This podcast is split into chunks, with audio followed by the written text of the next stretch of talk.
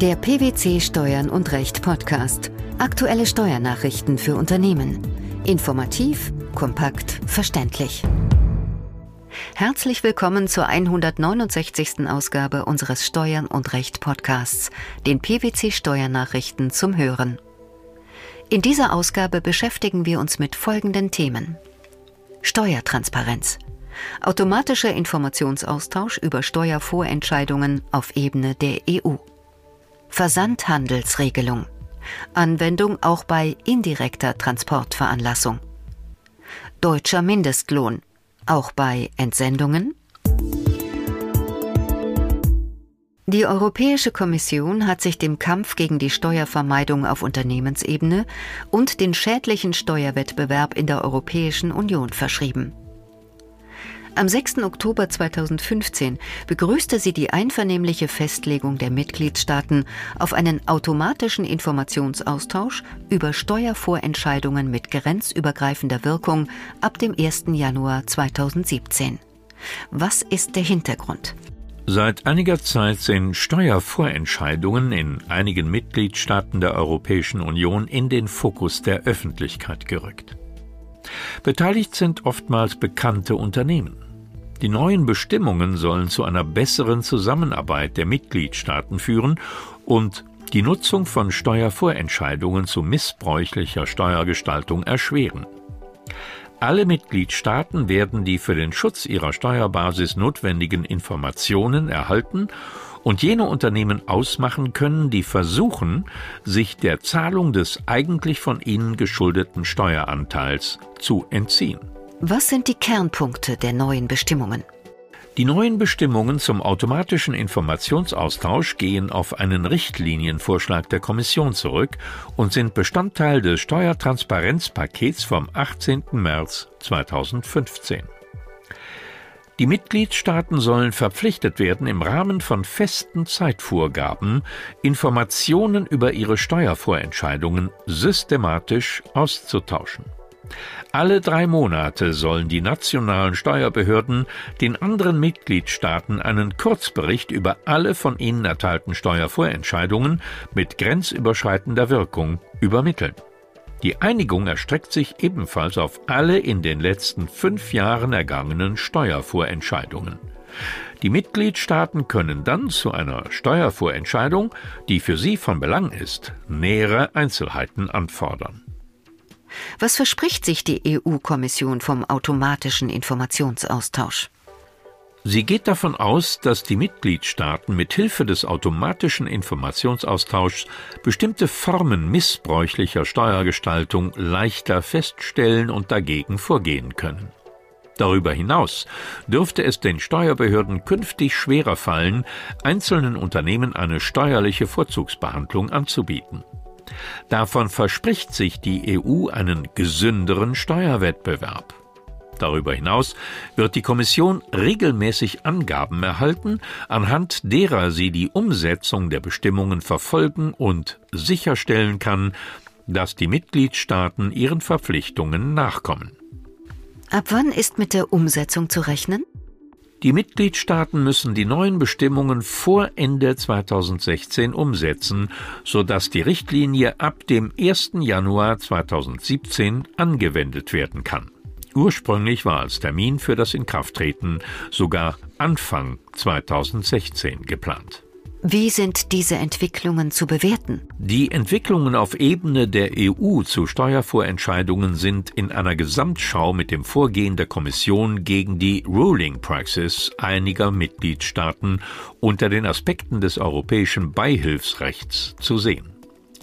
Ziel der Kommission ist es, steuerliche Maßnahmen sowohl mit Hilfe des Informationsaustauschs als auch des Beihilferechts den Zielen eines fairen Steuerwettbewerbs zu unterwerfen.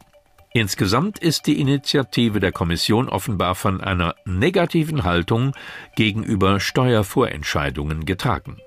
Aus Sicht der Steuerpflichtigen bleibt zu hoffen, dass die Maßnahmen nicht über das Ziel hinausschießen.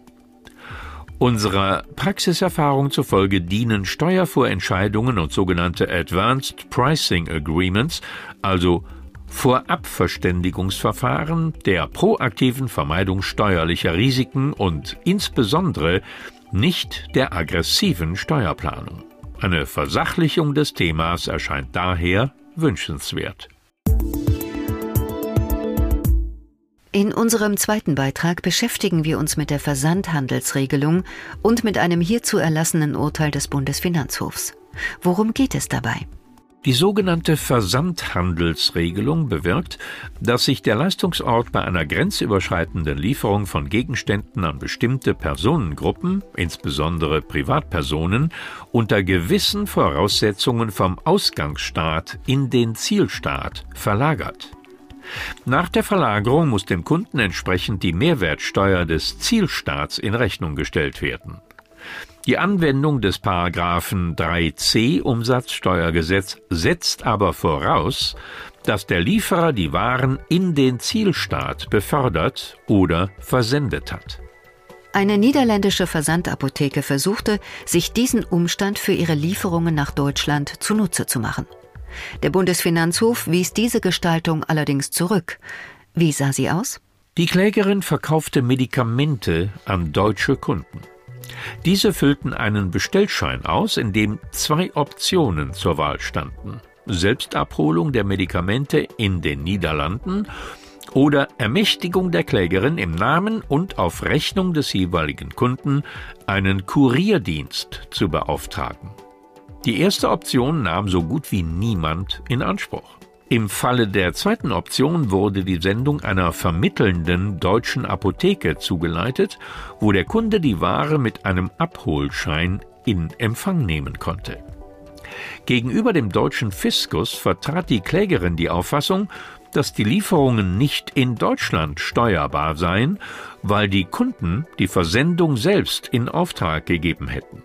Zugleich erklärte sie die Lieferungen mit Genehmigung der niederländischen Finanzverwaltung als in den Niederlanden nicht steuerbare Umsätze. Der Bundesfinanzhof war hingegen der Auffassung, dass die Umsätze im Inland steuerbar und steuerpflichtig seien.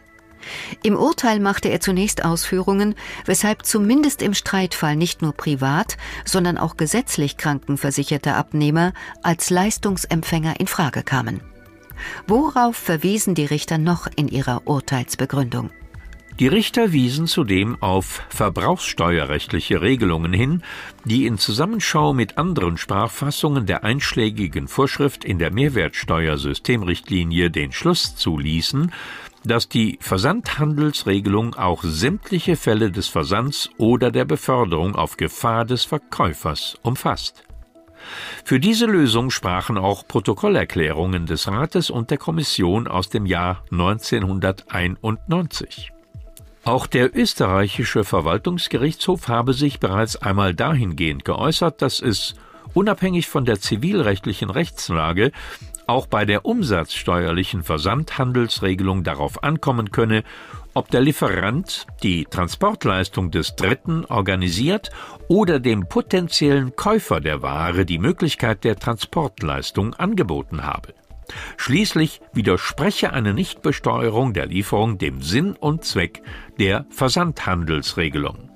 Der Bundesfinanzhof verweist auch auf die Protokollerklärung des Rates für Wirtschaft und Finanzen von 1991 wonach die Versandhandelsregelung in allen Fällen zur Anwendung kommen sollte, in denen die Gegenstände direkt oder indirekt vom Lieferer oder in dessen Auftrag versandt oder befördert werden.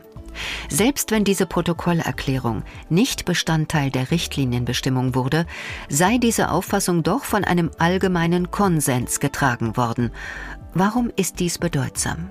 Dies ist bedeutsam, weil sich der Mehrwertsteuerausschuss zeitlich zwar nach dem Urteil, jedoch vor seiner Veröffentlichung einstimmig auf eine Leitlinie einigte, wonach der Lieferer auch dann indirekt am Transport beteiligt sei, wenn der Versand oder die Beförderung der Gegenstände vom Lieferer als Unterauftrag an einen Dritten vergeben wird, der die Gegenstände an den Kunden liefert. Auch wenn das deutsche Bundesministerium der Finanzen Leitlinien des Mehrwertsteuerausschusses keine Bindungswirkung beimisst, handelt es sich doch um ein gewichtiges Indiz, dass der besagte Konsens europaweit sehr weitgehend auch weiterhin vorhanden ist. Der letzte Beitrag unseres Podcasts hat den seit dem 1. Januar 2015 in Deutschland eingeführten gesetzlichen Mindestlohn zum Thema. Dieser gilt für alle Arbeitnehmer, die auf dem Gebiet der Bundesrepublik Deutschland beschäftigt werden. Welche Folgen hat das? Damit haben auch nach Deutschland nur kurzzeitig entsandte ausländische Arbeitnehmer Anspruch auf die Zahlung einer Vergütung für ihre tatsächlich geleistete Arbeit in Höhe von mindestens 8,50 Euro brutto pro Zeitstunde. Welche Voraussetzungen müssen dafür erfüllt sein? Der Mindestlohnanspruch für kurzzeitig entsandte ausländische Arbeitnehmer gilt unabhängig von der Frage, ob im Rahmen der Entsendung nach Deutschland ein lokaler deutscher Arbeitsvertrag abgeschlossen wird. Allein die tatsächliche Beschäftigung auf dem Gebiet der Bundesrepublik Deutschland ist maßgeblich. Wie wird überprüft, ob der finanzielle Anspruch der nach Deutschland entsandten Arbeitnehmer auch erfüllt wird? Der Zoll kontrolliert, ob Arbeitgeber ihren in Deutschland beschäftigten Arbeitnehmern den Mindestlohn zahlen. Erfüllen Arbeitgeber ihre Verpflichtung nicht, begehen sie eine Ordnungswidrigkeit, die mit Geldbußen bis zu 500.000 Euro geahndet werden können. Die Verhängung von Geldbußen kann auch zum Ausschluss von der Vergabe öffentlicher Aufträge führen. Fallstricke drohen auch bei der Berechnung des Mindestlohns. Worauf muss hier unbedingt geachtet werden? Häufig ist nicht bekannt, welche Vergütungsbestandteile, insbesondere variable Boni oder Entsendezulagen, als Bestandteil des Mindestlohns anerkannt werden. Im Hinblick auf einzelne Branchen ist deshalb vor allem in Entsendungskonstellationen darauf zu achten, dass Arbeitgeber auf Basis der Regelungen des Arbeitnehmerentsendegesetzes oder des Arbeitnehmerüberlassungsgesetzes zur Zahlung höherer Mindestlöhne verpflichtet sein können. Der automatische Informationsaustausch über Steuervorentscheidungen auf Ebene der EU die Anwendung der Versandhandelsregelung auch bei indirekter Transportveranlassung sowie die Gültigkeit des deutschen Mindestlohns für kurzzeitig entsandte ausländische Arbeitnehmer.